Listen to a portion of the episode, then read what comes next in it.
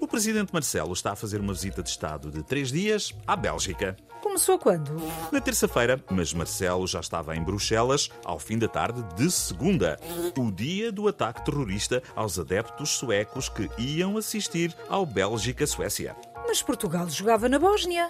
Sim, Marcelo foi mais cedo, precisamente para assistir ao jogo da seleção na TV com a comunidade portuguesa em Bruxelas. Ah, por momentos assustaste-me. Ainda cheguei a pensar que Marcelo andasse mais desligado do futebol.